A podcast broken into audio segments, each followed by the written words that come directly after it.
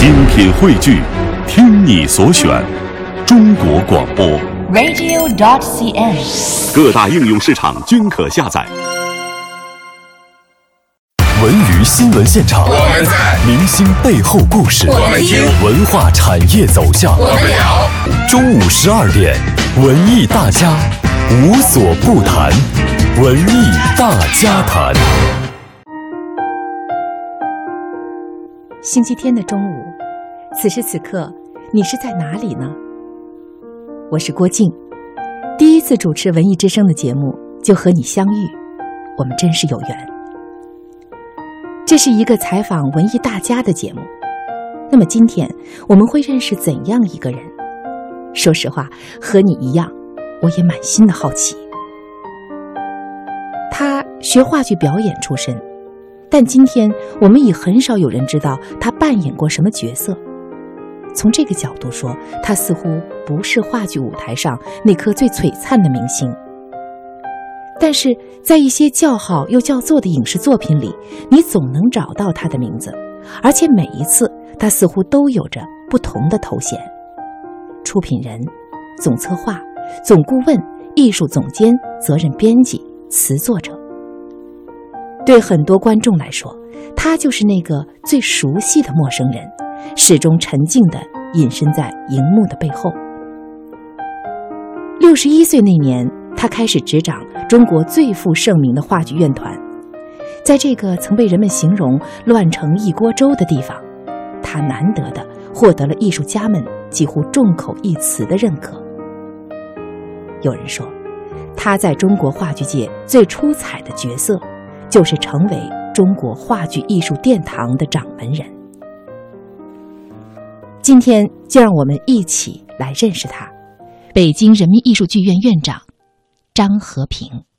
我其实特别怕采访您，因为之前呢听宋丹丹说过，您在她眼中的形象。呃，我想任何一个主持人听到宋丹丹那段话，都可能会对您特别发怵。知道他是怎么说的吗？哎呀，我不不知道，不知道。咱们来听一下。好好好，就你跟他在一块儿吧，然后他老是不怎么说话，其实他好像也没使劲儿，他很慈祥的看着你，然后他问你一句话或者跟你说点什么，你就把心全掏出来。嗯，听到刚才这段话了，哈，听到了。嗯、呃，对这段话有印象吗？有印象。是什么时候他说的？艺术人生里边的。对，那是二零一零年，对吧？对对对对。呃，我就现在就看到您就是。这样非常慈祥的看着我，我非常担心哈。就是一会儿采访完后，发现说您没说几句话，倒是我在这儿呢，不断巴拉巴拉的跟您说我的心里话。所以咱们今天说定哈，呃，您多说点好，尤其是说点您平时在别的地儿没怎么说过的一些话，好吗？好。呃，您怎么评价您自己的性格？嗯，我的性格还是属于比较内敛的。呃，也比较呃平实，嗯，跟我的名字一样，嗯、呃，和平倒过来平和，平和对，啊、所以我自己曾经做过一次一张这个，呃，不是为了摆在柜台里边，是只是为了想送人也好，这个做一个留作纪念的啊，嗯、那盘磁带的名字就叫平和。哦，嗯，您这个名字有没有什么特别的来历？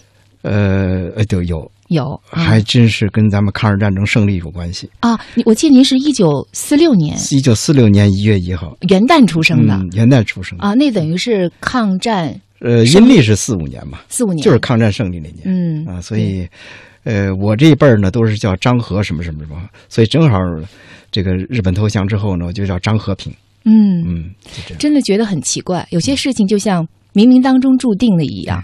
大概就是这个名字叫的，把我叫的比较平和了。呃，我也听到很多人说过对您的看法，包括对您的性格的形容，和您说的还真是差不多。大家都说您低调、谦和、包容。啊，过奖过奖。昨天我采访您剧院的一位青年演员哈、啊，问他说：“呃，张院长上任六年多了，给你最深的印象是什么？”他不加思索的回答我八个字，您猜是哪八个字？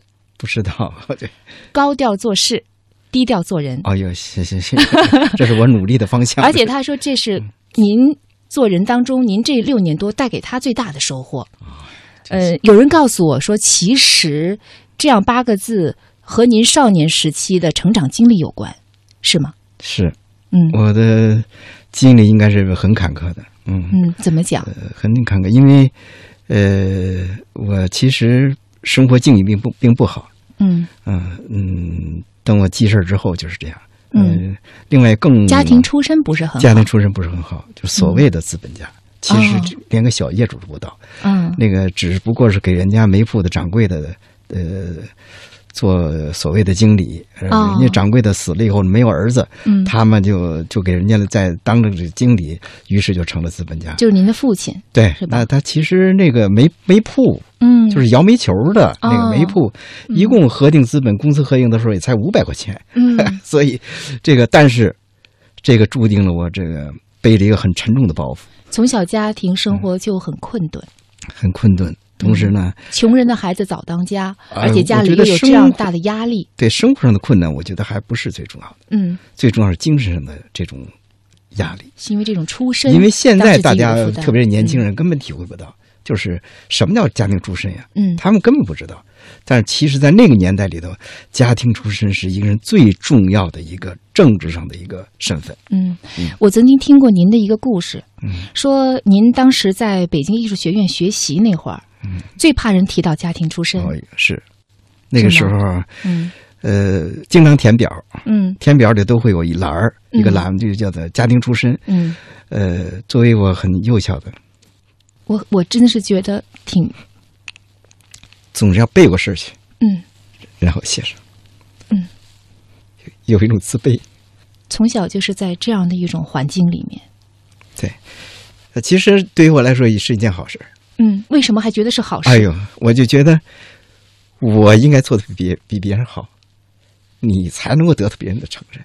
嗯，所以呢，所以别人花一分力的时候，你要花十分。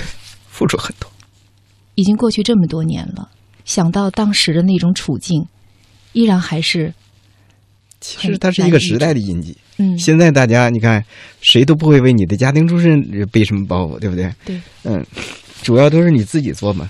对，啊，所以其实呃，大家就是这种政治上的一种嗯。这种宽松啊，嗯。对于人的这种精神是一个最大的释放嗯，和解放。也就是这样的嗯。成长环境，造就了你一直非常低调做人对。的这样一种性格。对，嗯。也有人告诉我，就是说，您的名字倒过来，其实就是您这些年一直追求的人生境界 对，就是平和。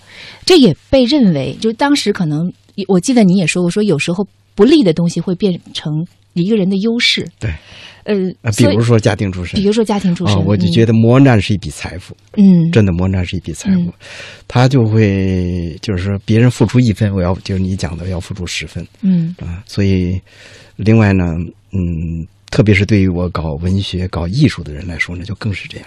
对，为什么呢？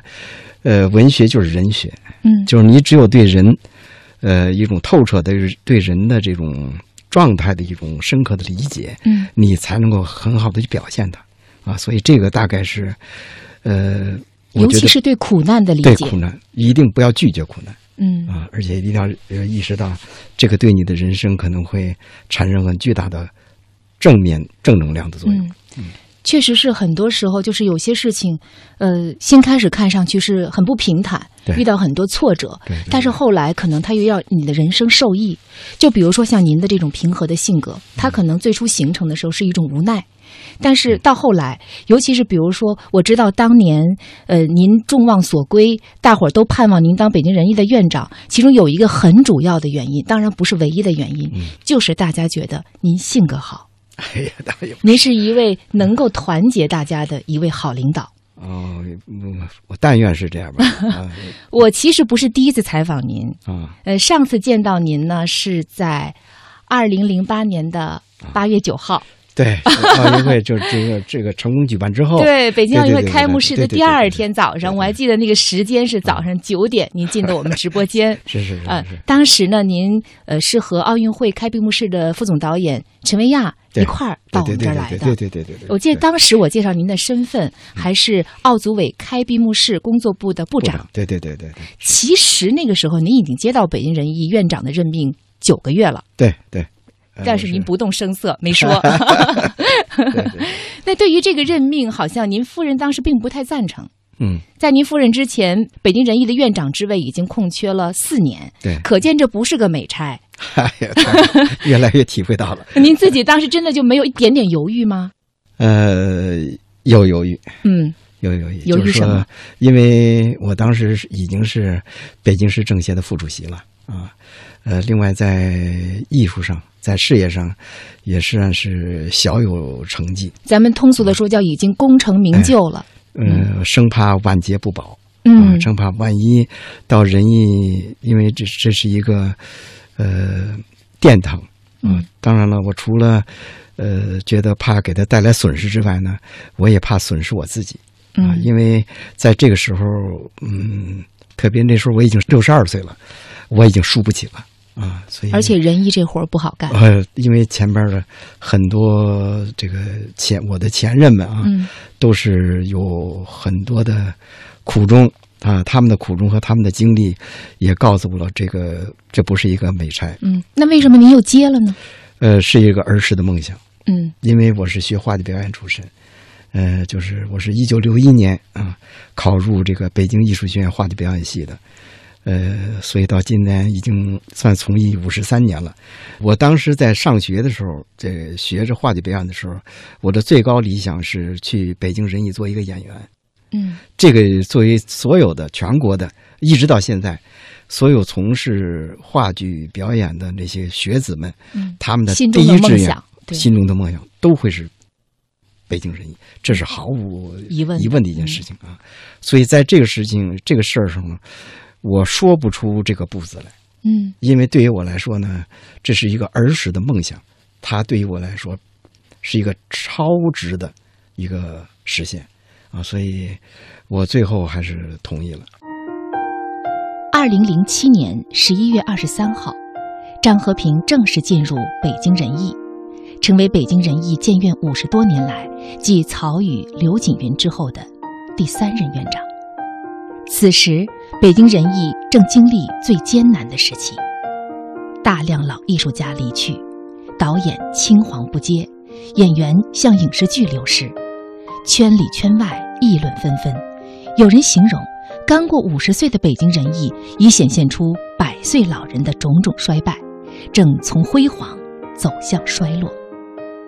上任之初，张和平非常低调，他说：“戏刚开场。”调门不能太高，如果一开始调门起高了，容易劈，唱到最后不是降调就是跑调。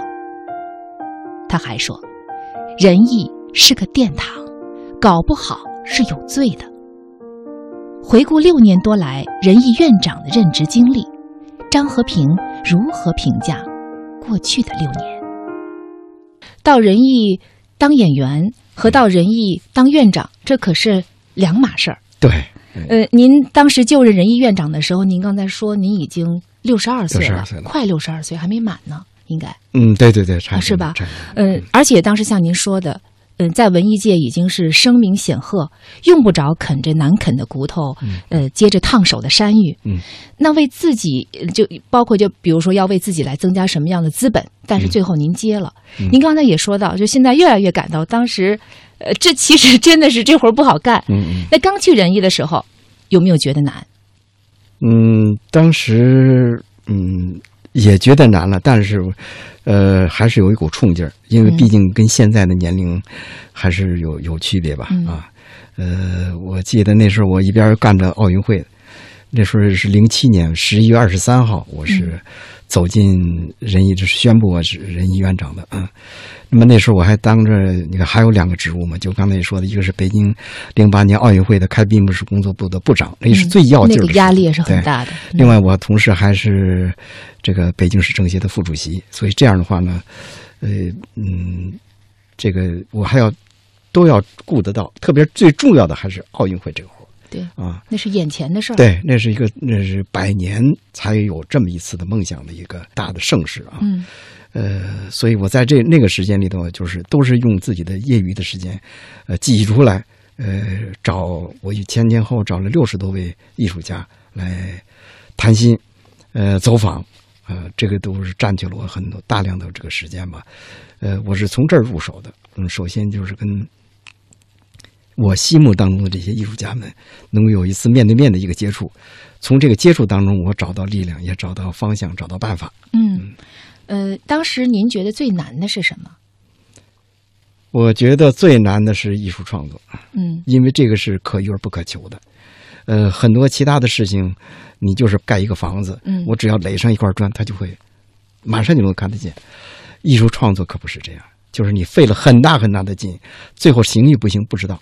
对，完全是这个没有预期，嗯。呃，而且会受很多的这种情况的制约。嗯。所以呢，其实我在呃跟我谈了去仁义，而还没有开始的时候，我就已经进入状态了。嗯，我就还没有宣布我去当仁义的院长，就是我就找到刘恒嘛，嗯。因为正好那时候刘恒呢是开闭幕式工作部的文学的顾问，嗯。他是文学顾问，嗯。我就说你能不能给仁义写一部戏？我要去了啊，啊，因为我们俩有过很多合作嘛，就是。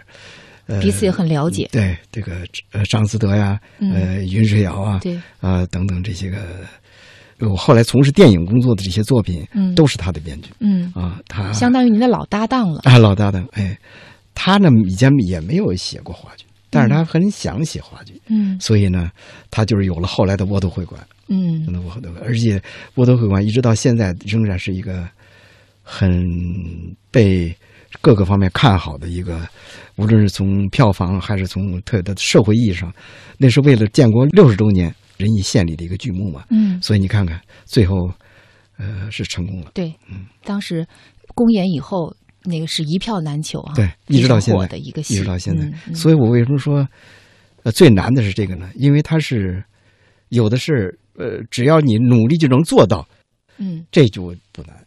对，但是你努力以后做能不能做到不知道，甚至于成功的概率并不高，嗯，这就很难。这既是艺术的难点，也是艺术的魅力。哎，对，这这嗯这说的很对。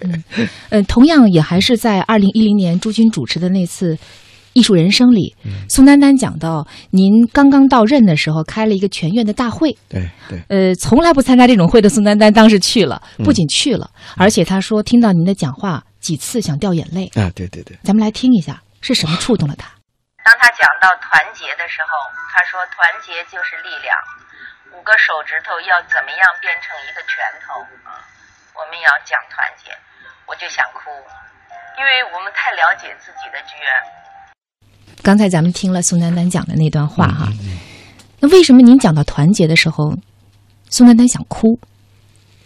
因为仁义有过不团结，嗯嗯，因为这个不团结呢，呃，除了给大家的工作带来了很多损失之外，也给大家的心灵带来了很多的痛苦。所以呢，当我提到团结的时候，也是一种有感而发吧，就是说，呃，勾起了他们很多嗯，由于不团结而这个蒙受的这些个不应该的一些个呃思想上和情感上的损失。嗯，也就是说，您点到了这个痛处。对，对。嗯，北京人艺虽然是中国话剧的金字招牌，但它确实不是一个好管理的院团。太是呃，濮存昕当上常务副院长不到四个月就提出辞职。接受媒体采访的时候，痛心的形容说：“仁义就像一锅粥。”嗯，仁义的问题，我觉得肯定不只是文艺自身的问题，很多问题其实和大环境有关。嗯，呃，但是作为被大家寄予厚望的院长，您似乎没有理由去怪环境，而只能从内部改革开始抓起。对。那在您看来，哈，呃，一个您刚才谈到仁义当时的问题是在创作上，嗯，那么从整个的比如说内部管理上来讲，最大的问题是什么？呃，其实他的问题一直到现在也还在解决当中，这是一个所有国有艺术院团的一个通病，就是他的大锅饭和这个所谓的干多干好，呃，干好干坏一个样，一个样，这个是一个呃很重要的一个需要改革的一个方面。嗯，我记得何冰接受采访的时候说过，说曾经一段时间，呃，剧院里搞行政的钱可能比一线演员拿的还多，而且还旱涝保收。呃，对，也反映一种一种情况吧，嗯一种情况。嗯嗯呃，这些年是有所变化，嗯啊，有所变化，就是因为采用了一些措施嘛。这些措施除了就是说，呃，我们也吸引了一些个这个社会的资金进来，说这样的话就有一个有钱以后你可以调控了嘛。对啊，一个是您讲到大锅饭，大锅饭的问题也用呃运用了一些个办法，嗯呃建立一些激励机制啊。嗯你比如说我们的呃首都剧场的前厅会有舞台，嗯这个触摸屏。这幅触摸屏，这就每一个观众可以拿着自己的票来选出你最喜欢的这个本场的演员。嗯那么每一场演出呢，要评出五位，就是你受所喜呃演喜爱的演演员。嗯这个呃，第一名呢是一千块钱，第二名呢是九百块钱，就是以此这个类推下去啊。嗯这个钱虽然不是很多，但是大家很在乎。为什么很在乎？这是观众一张票一张票，你等于摁出来的一个嗯。大家对你的喜欢，所以这个不是一个钱的问题。嗯。这个样一些激励机制呢，就调动了大家的积极性。嗯。啊，所以，呃，其实都不是为了钱，嗯。是为了自己心中的这个艺术啊，嗯。为了呃一种奉献嘛嗯。啊，而且呃也是人艺有这样一个，大家从心里头，呃，无论外边怎么认识，自己总会把它当成一个最崇高的殿堂来对待的。嗯您刚才说到本场最优秀的、最受观众喜爱的演员一千块钱的时候，嗯我在想，不是说不是很多，而是太少太少。太少太少了，这一方面说明，其实演员对仁义还是非常珍视的，对对观众非常珍视的。即便是没有钱，但是被选出来是观众最喜爱的，他们也非常的欣慰。对但是另外也说明仁义的事儿不好干，这一千块钱拿出来可能也不容易。啊，是你得、这个这个怎么说呢？就是会去化缘啊，嗯会去找一些个办法，嗯呃，同时要制定一些措施。嗯呃，另外怎么讲，就是说你舞台上再怎么说，呃，距离影视的那个收入，呃，还是不可比的啊。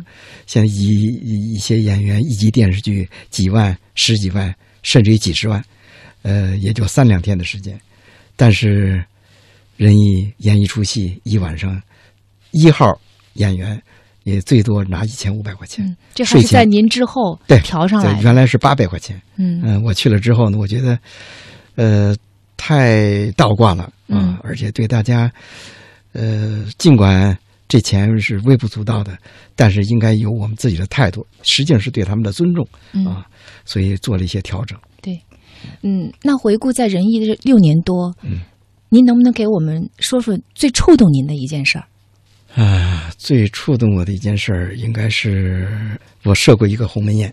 嗯这个鸿门宴呢，就是为了排那个话剧家啊，我请来这个呃朱旭还有蓝天野天野老师、嗯，啊，我们在仁义的食堂吃过一顿饭。为什么要设鸿门宴？鸿门宴，因为在这个之前，他们并不知道要说什么。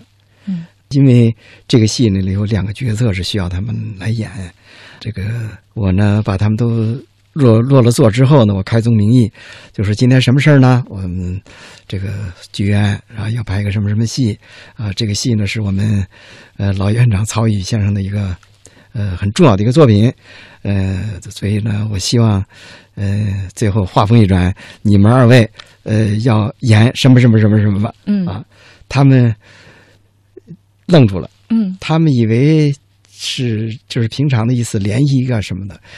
后来没有想到，因为他们都是八十多岁高龄了嘛啊。后来我说你们回去想一想啊，最后他们都答应了。答应下来之后，这个戏获得了很大的成功。嗯您刚才说鸿门宴，说明您在摆这个宴席的时候，对这个结果并没有底。哎，对对，也很忐忑，嗯因为那时候他们的身体状态和他们呃心有余，有的时候力不足吧。嗯我也还是有担心的。嗯啊，但是我真没有想到他们会答应。你刚才说到一个，就是最令我感动的一件事，恐怕就是这件事情。对您的他们对艺术的追求，对仁义的情感，也包括对我的支持，这都是让我非常非常的感动。嗯，刚才咱们谈到了仁义的演员们，他们非常微薄可怜的这些演出费哈。嗯嗯曾经有一段时间，剧院确实对他们失去了吸引力，所以在您去仁义之前，仁义曾经出过这样的事儿：明星演员拒演经典，因为那是别人已经创造过的角色，没人愿意演 B 角儿。结果无奈之下呢，就是这样一些八十多岁的老演员不得不上台。听说后台还得放着床，以怕万一。嗯啊，嗯，可是即便是这样，老人们还是被说成不给年轻演员机会，所以一些老演员心里也有气。嗯，这也就是您刚才提到为什么是鸿门宴，可能是不是也有这样一层意思在这里？对对对对对。文艺大家。